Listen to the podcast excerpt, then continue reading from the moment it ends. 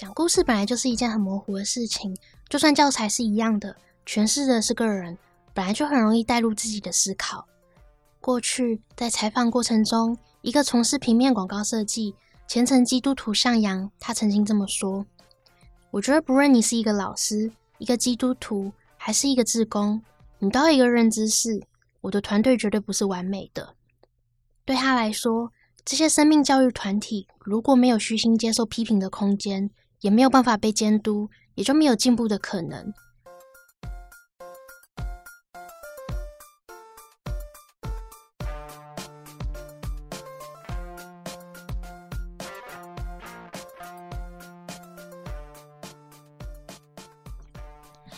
遥想回你国小时的早自习时光，是不是有个模糊身影站在讲台上翻着故事书？比起国高中时总是传下来的是测验卷与考卷，国小好像更常收到上头有着可爱图案的警思与书签，还是你也曾经拿起笔签下一张张我谁谁谁拒绝婚前性行为的手真卡？国小的晨光时间到底发生了什么事？让我们从 Reader。去年底推出的资料报道，不一样的彩虹，全台小学晨光时间大解密，来了解这件事情。欢迎资料记者又如韩外稿记者黄一勋米米。Hello，我是又如。Hello，我是黄一勋米米。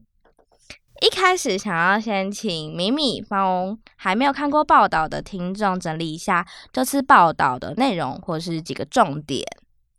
好哦，那呃这一次的资料新闻报道就是题目是不一样的彩虹，全台校园晨光时间大解密。那这一次主要是在呃整理过去二十年来，其实在国小的早自习的时间，也就是俗称晨晨光时间这个这个时候，会有一些就是宗教校园的志工进去，就是校园里面，那就是他们会透过讲故事的方式去呃就是跟孩童进行互动。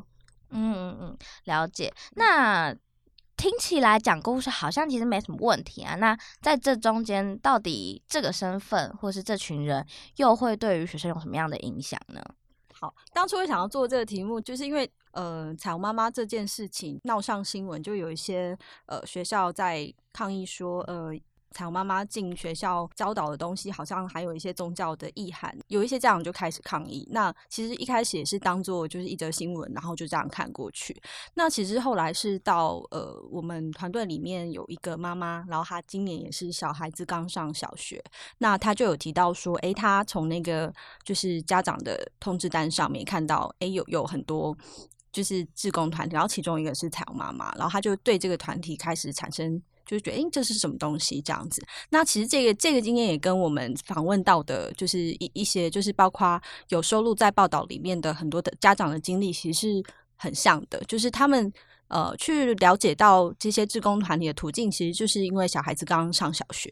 对，那这时候你就会发现，就是甚至我们也访问到很多，就是说，其实就算小小朋友已经很大了，可是。甚至是从我们的报道才知道说，哎，原来可能就是呃，小孩子在学校会接收到这么多这么多不同的活动，是他可能完全都不知道的。那我们就发现说，嗯，就是这这一块，就是包含刚刚明明有谈到说，其实有时候地方教育局处或是说学校自己可能本身都不知道他们在课堂上到底教些什么的时候，嗯、呃，就是家长想要知道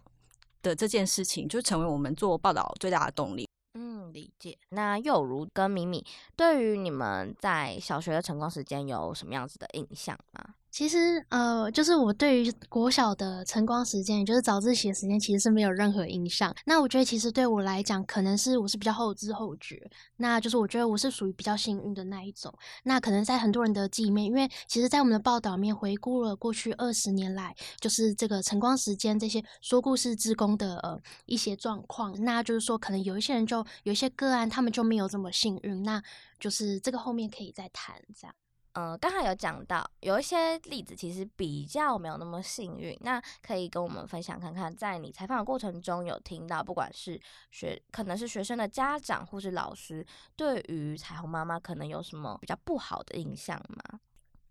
好，那呃，就是刚刚提到，就是说为什么我会觉得我自己是属于比较幸运的那一个，是因为相对在采访过程里面，你也可以听到很多，就是不管是呃，就是个案的投诉或是自白，印象还蛮深刻的是那个时候吴少巧，他就是呃性别倡议人士吴少强，他就整理了一份是新竹地区大概就是有十来个个案的的投诉，这样子都是呃，可能就是向他去举报，那那个举报的时间大概都是近十年来，可能是在呃。不只是在国小阶段所遭遇过彩虹妈妈，可能在国中阶段他们有遭遇，就是得胜者的就是课程，那就是他们可能在就是这些呃说故事的过程里面有接触到一些守正教育的观念，那就是呃可能有一类的人，他们是就是在国小的时候在守正教育，他们那个时候可能在自己的性别的倾向，或是对于自己的呃自身的那个。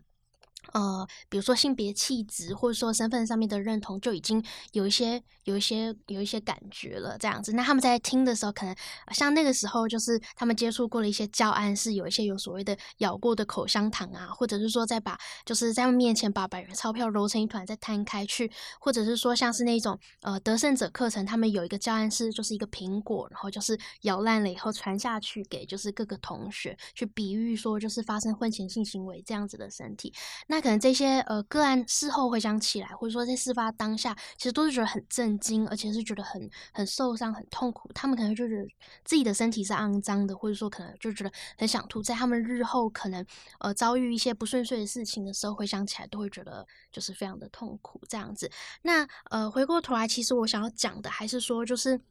嗯，像是这样子的，就是个案，就是虽然可能有一些人会主张说，哦，这些个案都只是就是个别职工团体里面个别职工的个人行为，但是透过这篇报道，其实想要去探讨的，也就是说，过去二十年来，好，嗯，我们集中的是在国小阶段的早自习的时间，为什么校园里面可以就是没有任何的规范，或者说没有相对监督的力量，可以让就是呃创造这样子一个条件，让这样子的事情有机会可以去发。发生这样子，因为嗯，事实上就是在面对个案的时候，可能都是用最保守的态度。你不知道今天你所面对的这些，你在讲故事的这些小孩，他们可能遭遇过性侵，他们可能是单亲家庭出生的，甚至说他们长大回想起来，就是呃，所所回想起来这些价值观，可能都会对他们后续的人生造成就是不同层面的影响。这样，嗯嗯。嗯那这次报道呢，其实 Reader 透过地方议员，然后还有自行调查，其实我觉得这是非常了不起的地方，就是说，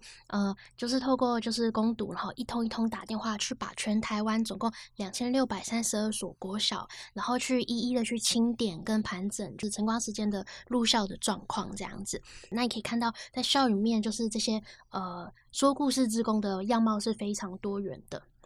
那就是我觉得，呃，前面为什么会说，就是这是特别可贵的一点是，呃，就是透过就是地方呃议员他们跟就是呃地方的教育局处就是得到的资料里面，你可以看到就是说，呃，地方的教育局处即使有掌握就是在晨光时间里面这些说故事志工或志工团体的状况，可是实际上可能呃地方议员在调查的时候就发现说，跟实际上现场状况是有非常大的落差的，那甚至是大部分情况是。地方教育局处是根本没有掌握教育现场的，就是实施的状况。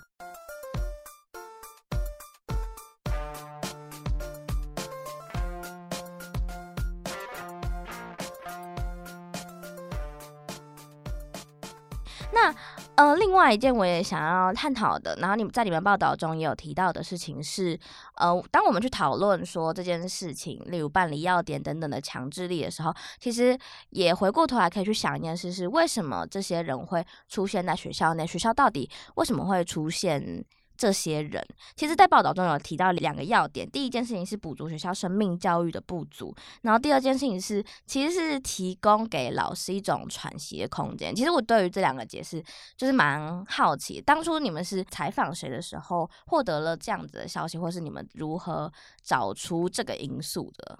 嗯。呃，当初就是喘息空间这个词，其实不只是其中一位受访者有提到，是好几位就是曾经待在教育现场或现在还待在教育现场的，就是受访者，其实都有提到，因为喘息时间或喘息服务这个东西，其实一开始是从长照那边所过来的嘛。那就是我们在采访过程里面发现，比如说像是呃那个。小鸟老师，他叫什么名字啊？蔡慧婷。对，就是呃新竹的市议员蔡慧婷小鸟老师，他其实就有提到，就是说就是在现场，他自己曾经有十年的就是代课老师，那他自己是从事就是级任老师，也就是导师这样子的一个经验。那他发现说，就是在现场导师的工作其实非常非常繁重的。我后来后续所采访到的很多导师，他们其实都有提到，就是说，嗯。在导师啊，就是可能呃，一方面是就是呃。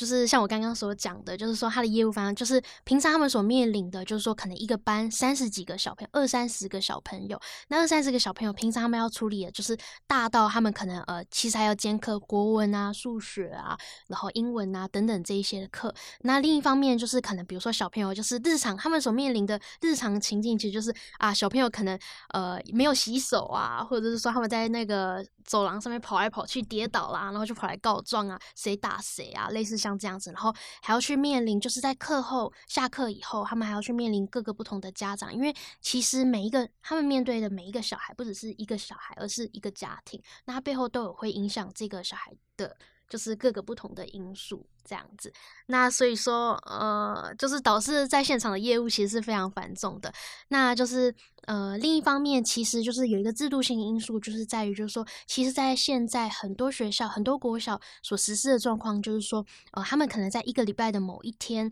的晨光时间，会要求这些导师们去开，就是导师晨会。那去开导师晨会的状况下，就会呃，现场就没有人可以去照顾这些小朋友，但是导师又是需要去负起。这些小朋友，不管是就是各种状况的一个人啊，那这个时候有一个像是说故事、志工妈妈或爸爸的角色进来，他们其实就会觉得很乐意，可以去分担这样子的照顾的一个义务，这样子。呃，小学的体验老师真的是包山包海，什么都要管啦，所以其实有这一群人进来，可以理解到他其实是一个算是制度上的成因吧。那另外一个有提到的要件是，现在的高中好像是有生命教育课的。但是国小、国中其实是没有一个专门的课来探讨生命教育。可是，在报道中有提到，在一九九七年，当自杀这件事情变成呃国人的十大死因的时候，那生命教育就开始慢慢的被重视了。所以，其实学校也会一直希望可以找人去负担起，或者是可以帮忙、可以支援、支撑呃关于生命教育这件事情。那就是，其实刚刚前面有所提到，就是说，就是生命教育这个东西，其实在就是国中、国小阶段，其实都是采融入各课，特别是新的就是十二年国教，就是有强调这个融入各生命教育融入各课这个要点。那就是说，确实就是在正规的课程里面，一方面是就是从来就是在师培体系里面，在在培训的时候，从来就没有生命教育这一课，那就是就是。因为这样子的状况下，就是就不会有一科是，就说，因为其实生命教育这件事情的内涵是什么，始终可能它也没有一直被被被提出来，就是他没有做一个呃，就是系统性的一个讨论这样子。那就是在这种情况下，校外团体其实就可以作为就是所谓正规教育的补充，去丰富就是课程的内容。对，可以理解。好，那。呃，不管是彩虹妈妈，或是相关的宗教团体，或是相关的团体，他们会进入校园，其实是有其成因的。那我在看这篇报道，我觉得最让我觉得最珍贵的事情，其实是因为就像刚才说的，网络上其实已经把彩虹妈妈这个词变，因为彩虹妈妈的争议在网络上吵，所以彩虹妈妈这个词在网络上已经有一个非常极端的诠释跟定义了。可是这篇报道透过采访，把这个。呃，大家觉得哦，他就是怎么样，他就是很坏，他就是坏到极点的这些人又重新立体了起来。那其实，在报道中有看到，明明有采访很多彩虹妈妈，甚至是呃，是这件事情的发生的核心，新隆国小的前彩虹妈妈的团长，他们到底是怎么样去谈他们做彩虹妈妈这件事情，或是他们自己本身是怎么样看待彩虹妈妈这个，就是有点类似职业或是一个身份的。嗯。那当初就是从八月底那个时候，这个争议所爆发出来以后，大家对于就是彩虹妈妈那个网络上面的声浪，其实是非常极化的。就是说，在这个议题上面，其实你反而比较少看到大家针对校园职工这件事情，或者说校园的说故事职工这件事情去进行讨论，反而大家其实都是很快的就直接用自己习惯的，或者说比较标签化的方、比较简化的方式去理解彼此。那在这个议题里面，呃，那个标签可能就。就是比如说哦，反同对挺同，那或者是比如说像是互加盟对所谓的性解放人士，那就是其实我觉得在这样子的状况下是很难有真正的就是对于两方的理解，或者是说就是后续有一些其他的公共讨论的空间，因为其实上你看到网络上就是一面倒在互骂。那回过头来就是会希望说，就是如果有这样子一个报道，就是说到底实际上就是呃教育现场为什么会有这样子条件可以让他们进去？那他们实际上又是怎么想的？对，那我觉得就是说，如果就是有一个报道可以就是去呃。拉出一个去让彼此相互理解的空间，其实他们呃实际上可能诶，彩虹妈妈他们实际上到底在做什么，或者说另一边的人说他们的担心、他们的担忧、他们所希望可以就是做到到底是什么？那我觉得这篇报道最有趣的地方，也就是在于在采访过程里面，你可以看到就是说这些彩虹妈妈。跟就是另外一边的人，就是可能啊，他们是主张就是呃多性平教育，或者说多元的性别价值，这两群其实没有太大的不同。那他们其实都是呃，可能也都是想要为了孩子好，只是说他们没有一个可以对话或者说相互理解空间。那这就是希望这篇报道可以做得到的。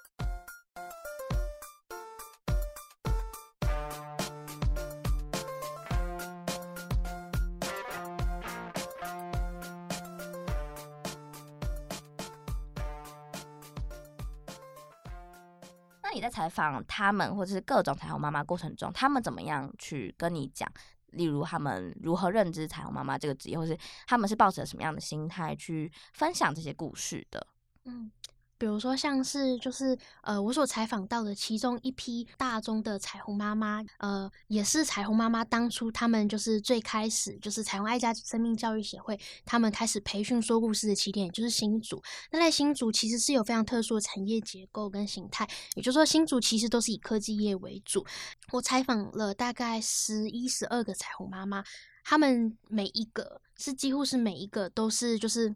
有一个科技业的一个丈夫，他们原本的背景可能是从呃金融业，或者说可能从人资，或者从行销这些很高度竞争的这样子一个行业所呃进到就是婚姻生活，也就对于就是彩虹爱家这样子有组织或者说有系统性的在培育职工，他们也会受到这样子的方式所吸引。就是还有一件一个印象蛮深刻的一个重点，就是说呃像是有。呃，其中一个受访者，他是学校里面的就是辅导老师。有一次他在学校里面遇到一个就是说故事志工，应该是彩虹妈妈吧，然后就跟他一直在聊天，聊天聊到就是都完全没有话可以聊。他就想说，为什么这个人要一直跟他讲话，聊到都没有话还要讲？后来他回头一想，想到说，哦。对，就是呃，她如果回到家，她就只会遇到她的婆婆，遇到她的丈夫，遇到她的小孩。也许她就是就是面对很大的压力。那对她来讲，来学校从事说故事之工这件事情，反而是一种就是解脱的方式，是他们离开就是呃传统的父权体制，或者说传统婚姻价值的这种压迫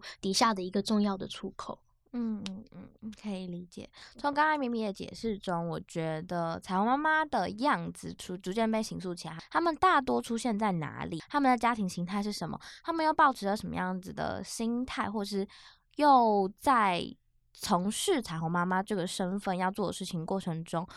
他自己又获得了什么？刚刚前面有所提到，就是说在呃晨光时间，就是早自习这个说故事的。说故事之工时间，其实它里面是牵涉到非常多不同层级的行动者嘛，从校级一直到就是可能呃校际之呃呃，对不起，就是有不同的行动者，那就是从校级，从校长到呃辅导室，然后到可能课发会，然后一直到就是学校的导师，到个别的说故事之工，然后还有就是这些不同的说故事之工的团体。我觉得有一个受访者他提到一件很重要的事情，就是说，其实就算呃这些人。我们先不要讲这些志工，或者说我，我觉得甚至其实连老师，或者是说我们作为一个人，其实有有很多时候都是呃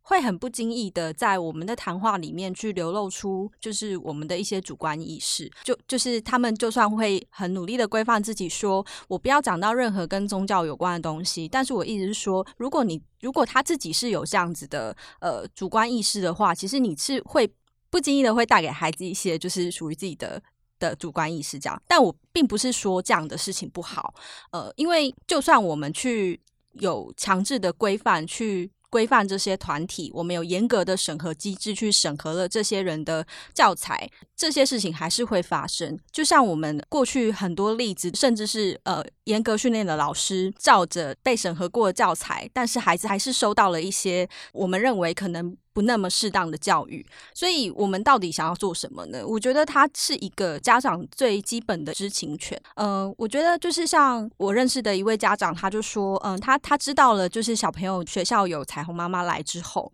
他可能每天就会问小朋友说，哎，那你今天听到了什么？他跟你讲了什么故事？我觉得如果家长知道这件事情之后，他有权利再透过，例如说家庭教育，或者是说甚至跟学校反映说有这样的事情发生，就是。真的有太多没有办法改变或是落实的事情，那我我觉得我们最基本能做的，为什么我们要这么大费周章的把两千多所的呃，就是晨光时间在做什么这件事情找出来？我们其实就是想要实践一个，就是家长最基本的知情权。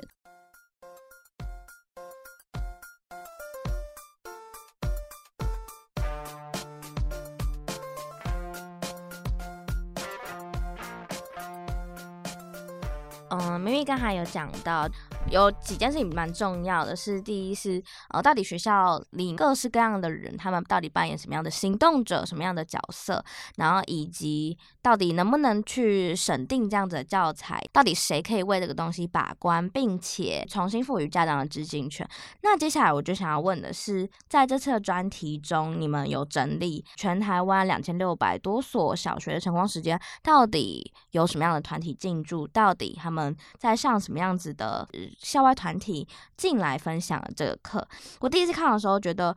很新奇。你们是一开始的时候就想要设定做出这样子的资料吗？然后以及呃，你们在做资料的过程中有可能遇到什么样子的困难吗？呃，资料部分其实我们一开始是。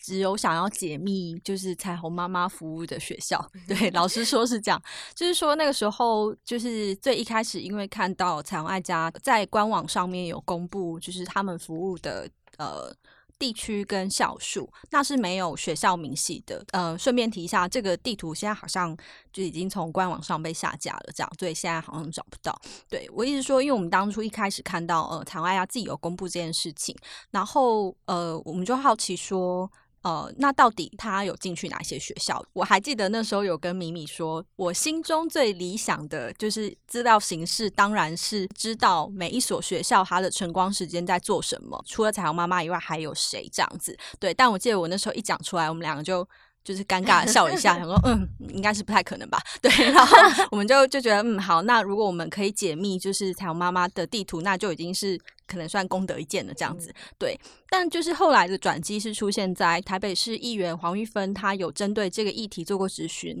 那米米去跟他要到原始资料的时候，发现他就是用这个方式，就是去跟台北市教育局索取资料。要资料的方式就是说，他想要了解台北市小学他们的晨光时间都在做什么。对，这完全就是我我们理想资料的形式嘛。那我们就想说，哎，那这件事情好像可以来做。对，但这个故事就是一个头洗到一半，就是 必须要静一下静下去的过程。为什么这样讲呢？就是呃，因为其实原本预设是可能有三分之二的资料可以透过议员就是帮忙索取。我们原本预计是这样子。那后来就是好啦，其实原本 是希望所有的资料都可以透过议员帮忙。对，但是呢，就是就是有议员就是。反映就是说，他们自己都要不到资料，哦，然后他们办公室就非常就是热心的，因为他们自己咨询也需要用到这个资料，那他们办公室就自己打电话，就是完成了这个资料，然后这就给了我另外一个灵感，就是说，嗯，好啊，那不然就是我想说，嗯，好吧，那就是一部分资料由议员帮忙，那一部分，那我们自己就请工读生把，就是说我的的国小调查完这样子，对。然后结果到后来就变成，就是议员可以帮忙的学校越来越少，然后结果我我们要自己调查的学校越来越多，那就是就进行到一半也没有办法喊停，就是因为你就只差几个县市，那最后就是硬着头皮把它做完了这样子。对，有一些呃县市他们就会直接。就是说，呃，我们没有这个资料。然后有一些比较负责的县市，他当然会自己去调查。他们可能也就是发现事态严重，这样他们会自己去调查。但是他们回给议员的资料就不一定是完整的。我们看过最夸张的是，还有就是直接拿那个彩虹爱家的那个官网上面的图，然后直接回给议员说，就是我们县市就是这样。对，所以就是可以看到各地教育局除了掌握不足以外，就是。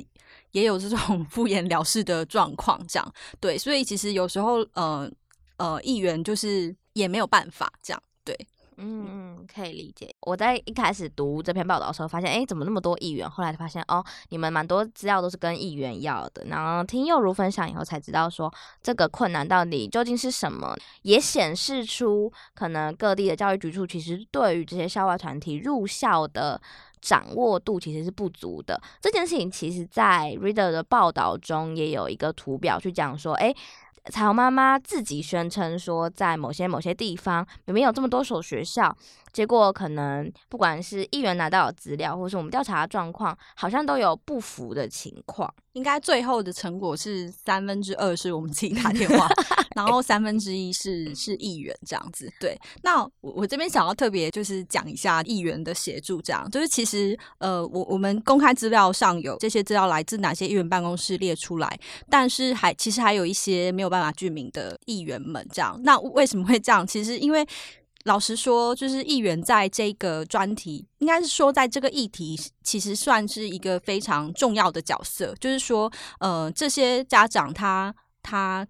刚开始发现了这件事情，那他求助无门，因为他跟学校呃沟通，那学校可能也就是像一开始呃兴隆国小遇到的状况，就是呃学校甚至不让不给他们看教材，那他们要怎么办？就是说，其实。呃，议员在议会质询这件事情，其实不管是呃给呃教育局的压力，或者是说在媒体上，它都起到一定的作用，就是说让大家可以更关注这些事情。但是议员做这件事情也不是没有成本的，就是我们有遇到，就是说有议员因为去帮忙要这个资料，因为去调查这件事情，因为去质询这件事，他在地方就就被传说他是什么。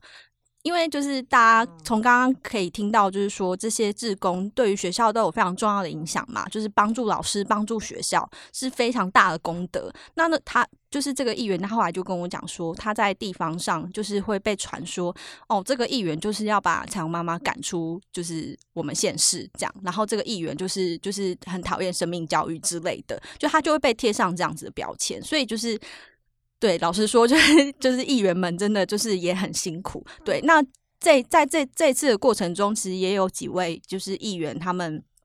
呃联合开了一个记者会，然后去呃讲他们自己县市内的的状况。对，然后对我只是想想说，就是其实跟这些议员合作，他们其实也就是承受了不少的压力，这样子。对。嗯嗯，其实我觉得这份资料真的是蛮好，因为我一开始在看的时候，我也是呃看到最后以后，就会觉得哎，很好奇自己的学自己以前的国小到底有什么样的晨光时间，然后去遍寻以后，才发现真的是有各式各样不同的，就是连那种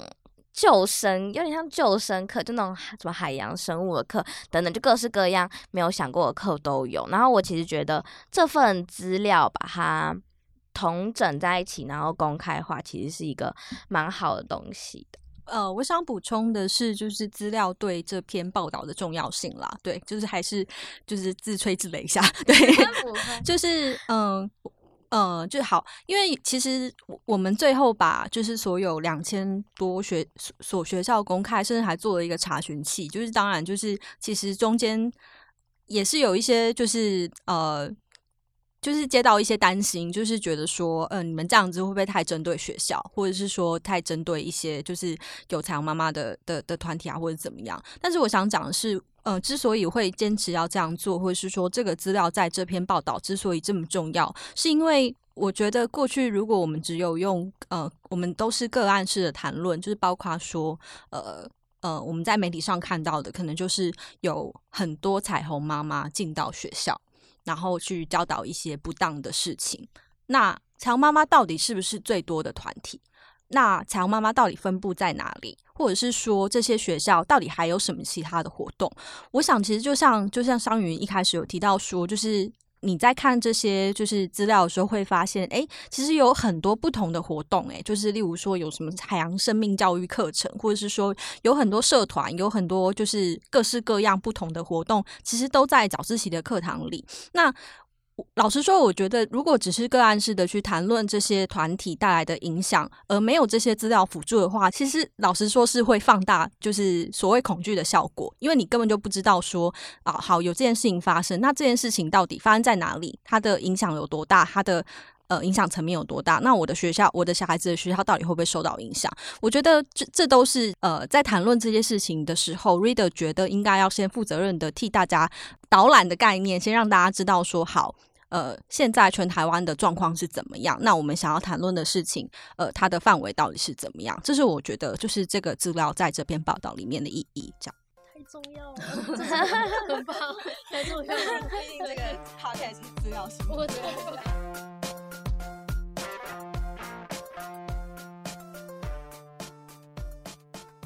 那最后，请咪咪帮我宣传一下这次的报道。嗯。那就是过去二十年来，其实这样子说故事，呃，自宫其实也是影响校园里面所谓生命教育或者说性别教育的实作里面很重要的一块。那唯有我们去呃了解彼此的生命情境，我们先回到那个没有对，没有错。对于个人的生命里面那个比较暧昧、比较模糊，就是那那那个情境里面，我觉得很多事情才有就是重新坐下来对话的一个机会，这样子。那其实我最开始在就是写这篇报道的时候，当初原本标题其实是就是韦伯，就是马克思韦伯，一个社会学家，他有提到一个就是概念是诸神的战争，是在学术作为一种职业里面所提到的。那里面就有提到说，个人必须要去选择何谓上帝，何为魔鬼。对我来讲，这是。一个很重要的一个一个提醒，你在过去二十年来，这个校园里面可能就像是呃。不同的价值观所进行争斗的一个战场。那除了相关机制跟规范的建立以外，每一个人其实也还是要去选择说，到底什么是对，什么是错。那也许这个报道可以提供一个比较宏观式的了解，可以哦把很多事情做一个清点。那也许就是我们可以回头去看见我们原本所看不见的东西，嗯，这是希望我可以做到的，嗯嗯嗯嗯，我觉得刚才又如跟米米都分享了很好的内容。那你听过彩虹妈妈吗？你到底过去对于彩虹妈妈认识是什么？欢迎大家再去阅读 Reader 这篇不一样的彩虹全台小学晨光时间大解密这篇报道。那今天谢谢又如跟米米的分享，好，谢谢。谢谢大家，谢谢大家。那 我们的语音网站已经上线，然后大家也可以打开手机下载我们的专属 APP，听我们的 Podcast，然后继续锁定下一集的 Reader 资料新闻解密。谢谢大家。